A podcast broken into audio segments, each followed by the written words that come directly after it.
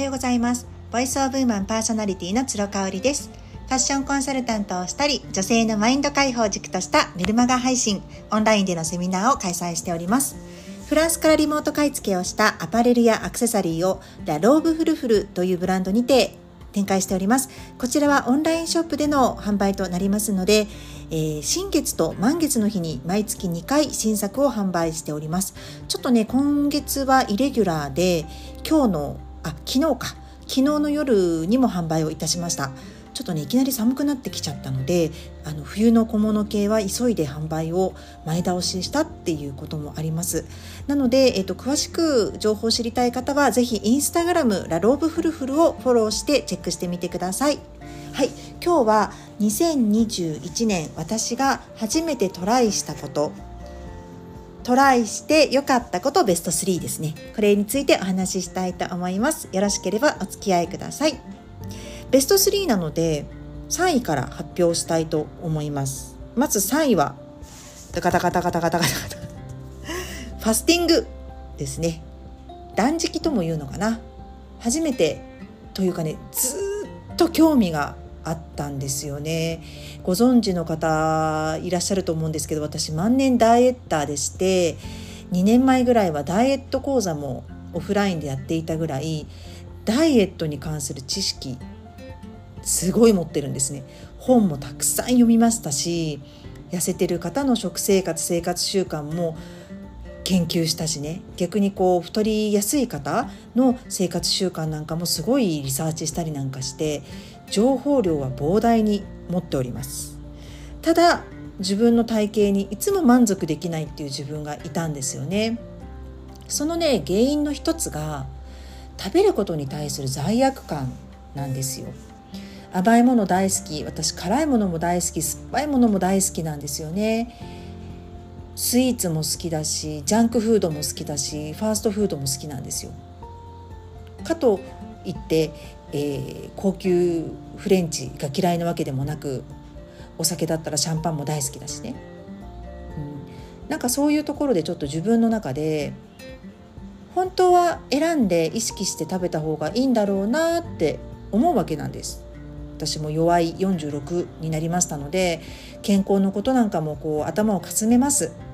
で小麦粉のねあのデメリットなんかも勉強して知るとやっぱりそのダイエットに一番大敵と言われるのは血糖値の乱高下なんですよね。そう乱高下急上昇っていうやつだからこう行ったり来たりこうガンガン上がったり下がったりすることがすごく体に負担がかかるし脳にも良くないっていうことなんですよ。だから GI 値を意識して、えー、GI 値が低い食べ物をゆっくり噛んで食べるっていうのが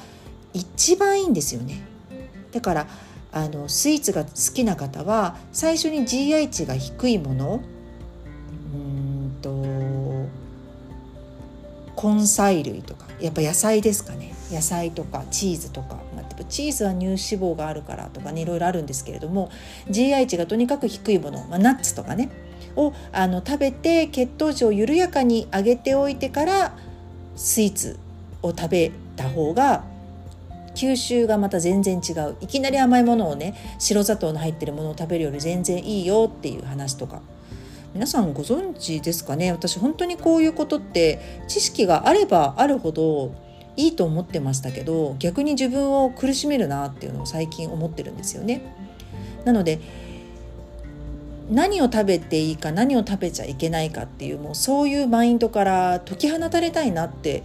思った瞬間があってってそれが今年の春なんですよね。で初めて5月に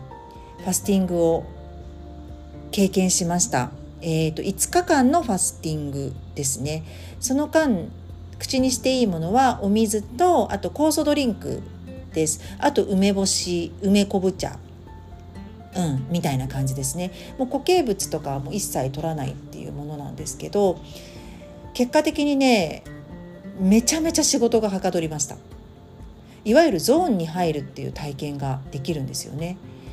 人ってねまあその食べ食べるものによってこう眠たくなっちゃったりとかねするじゃないですか。お昼ご飯食べた後にすごく眠たくなっちゃってとかねあるんですよ。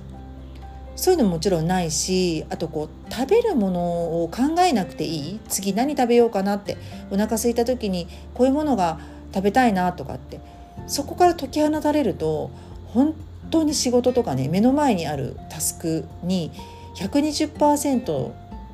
のマインドで向き合えるんですよね。だから本当にね忙しい人ほど食べる時間がないっていう人ほど食べなくていいんじゃないかなって思ったりしますね。あの効果不効果私はねあの在宅ワークが多いのでやっぱ家にいるとどうしても合間合間に夕食の下ごしらえをしたりとかその冷蔵庫を開ける回数がめちゃめちゃ多いんですよね。そうすると食べ物が目に入ってしまったりとかしていわゆるそうあの目で食べちゃうっていうね目に目の中に入ってきたからあ食べたいってでもそれは本当に空腹だから食べるっていうことではないしっていうところなんですよね。うん、だから逆にこうなんか食べ物のことを考えすぎていてそれがストレスになっていて結局体にいいものを食べなくちゃいけないいけないっていうマインドコントロールを自分の中でしていたなっていうふうに気づいたんですよね。なのでファスティングはねすごくやってよかったなと思うんですけれどもうーんまたもう一回やりたいかっていうとちょっと時期をまた選ぶかなという気がします。うん、なぜかというとねあんまりこうすごく矛盾してるかもしれないんですけどやっぱご飯食べることってすごく好きで大切なんですよね。だからそのゾーンに入れて集中力も研ぎ澄まされた5日間ではありましたがやっぱり食べられないっていう楽しみをこう自分で奪ってしまってるのでもう一度やりたいっていう気持ちにはならないこれなんか不思議な感じがするんですけどね。もしかしてすごく仕事が忙しくってあのその仕事に対して自分の中でフルコミットしてやろうって決めたとしたらもしかしたらできるかもしれないですね。うん、今やっぱりこう在宅で仕事して細切れにねあのながら的にやっちゃってることが多い中でまた断食をしたいかなっていうとそれはないかなっていう気がします。ちょっと長くなっちゃいましたけれども第2位に行きたいと思います。タカタカタカタカタカタカ第2位はアーユルベーダですね。アーユルベーダはインドの民間療法と呼ばれています。まあ、あの知らない方はググってください。あの私は春3月4月ぐらいから通わせていただいてます。えーと、チキサロンのコメちゃんのところに通わせてもらってまして、えーと、お友達がね紹介してくれたんですよね。でそれまでまあいろいろセラピストさんのお世話にはなってたんですけれどもちょっとやっぱり場所が遠いとか値段的に合わないとか、あのー、予約が取りにくいとかいろいろ重なっちゃってねあったんですよね。でちょうど私その時にあの PMS にすごく悩まされていたのとあとはその来たるべく来たるべき梅雨時期の対策梅雨時期の超不調対策みたいな感じで通い始めたんですね。本当にねいろいろアドバイスをいただけて全く新しい自分なんだけどもともとの本質の自分っていうことに気づく時間としてもらってる感じがしてなんかもう行くたんびにねいろんな発見があってああ自分をもっといたわってあげよう愛してあげようって思えるんですよね。なんかあの大げさかもしれないけど全然他人のコメちゃんが私の体をすごく愛してくれてるのになんで当の私が愛せないんだろうって思うぐらいすっごく親身な話を聞いてくれるし楽にしてあげたいっていうね気持ちがすごく伝わるのね。だからまあアーユルベーダに出会ったっていうよりかは本当に自分を心から癒してくれて自分がこううんなんでなんか自分らしく生きていいよって自分に OK を出し出せるようななんかそういう時間を持てるようになったのっていうのはやっぱりコメちゃんとの出会いかなっていうふうに思っています。あの来年も引き続きお願いしたいというかねお世話になると思いますおかげさまで今年の梅雨時期は本当に体調がよくって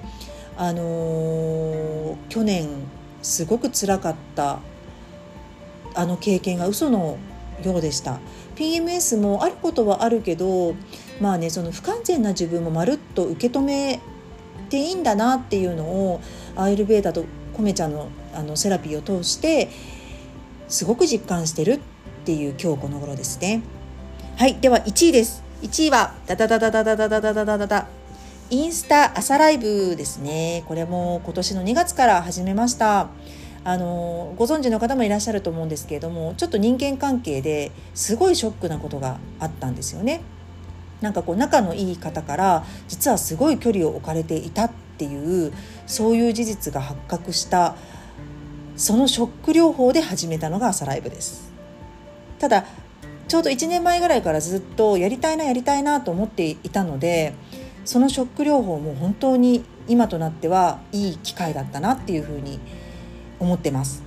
うん、であの毎日とはいかないですけれどもほぼ週56のペースでやらせてもらってましてあのおかげさまで本当にたくさんの方にね私のブランドのラローブフルフルのことも知っていただく機会になりましたしこの音声配信を通じて、えーと、朝ライブ参加してくださる方またその逆もいますよね。私はあの SNS の中でフォロワーが一番多いのがインスタインスタグラムになりますのでやっぱりそこから派生して音声配信を聞いてくださったりとか朝ライブを聞いてくださって話し方がすごく好きなので、えー、音声配信聞くようになりましたとかね。もうとにかく枝葉のようにあの広がりを見せているっていうね。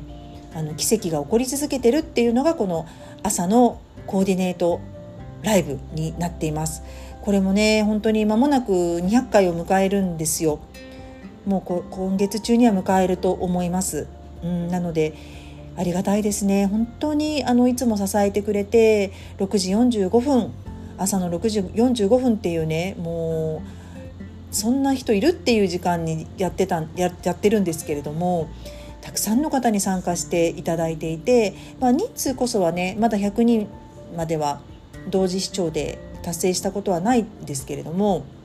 とにかくコメントもたくさんいただけるしいつも同じ方が参加してくださっていて温かい本当に心温まる空間と時間になっています。まだねこれを聞いてあの朝ライブ参加したことないわっていう方は土日もやってます。土日はね9時とか10時とか変則的なんですけどもう少し遅い時間から始めているのでもしあの家事の合間とかにねご参加いただけたらすごく嬉しいです。はいということで今日は2021年挑戦して良かったことベスト3についてお話ししました。今日も笑顔と感謝あふれる一日にしましょう。